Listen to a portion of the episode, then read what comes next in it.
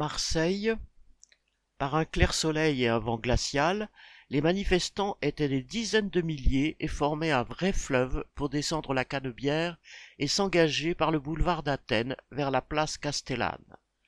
Si le groupe de tête était parti à 10h30, les cortèges attendaient encore nombreux, deux heures plus tard, de pouvoir quitter le point de départ.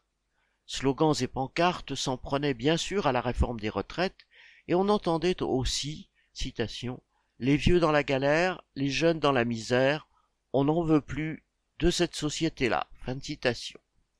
Si les retraités étaient nombreux, qui tenaient à ce que les générations à venir puissent elles aussi bénéficier d'une retraite, des plus jeunes manifestaient pour, ne pas crever au boulot, contre le modèle de société idéale de Macron, citation, métro, boulot, tombeau, fin de citation.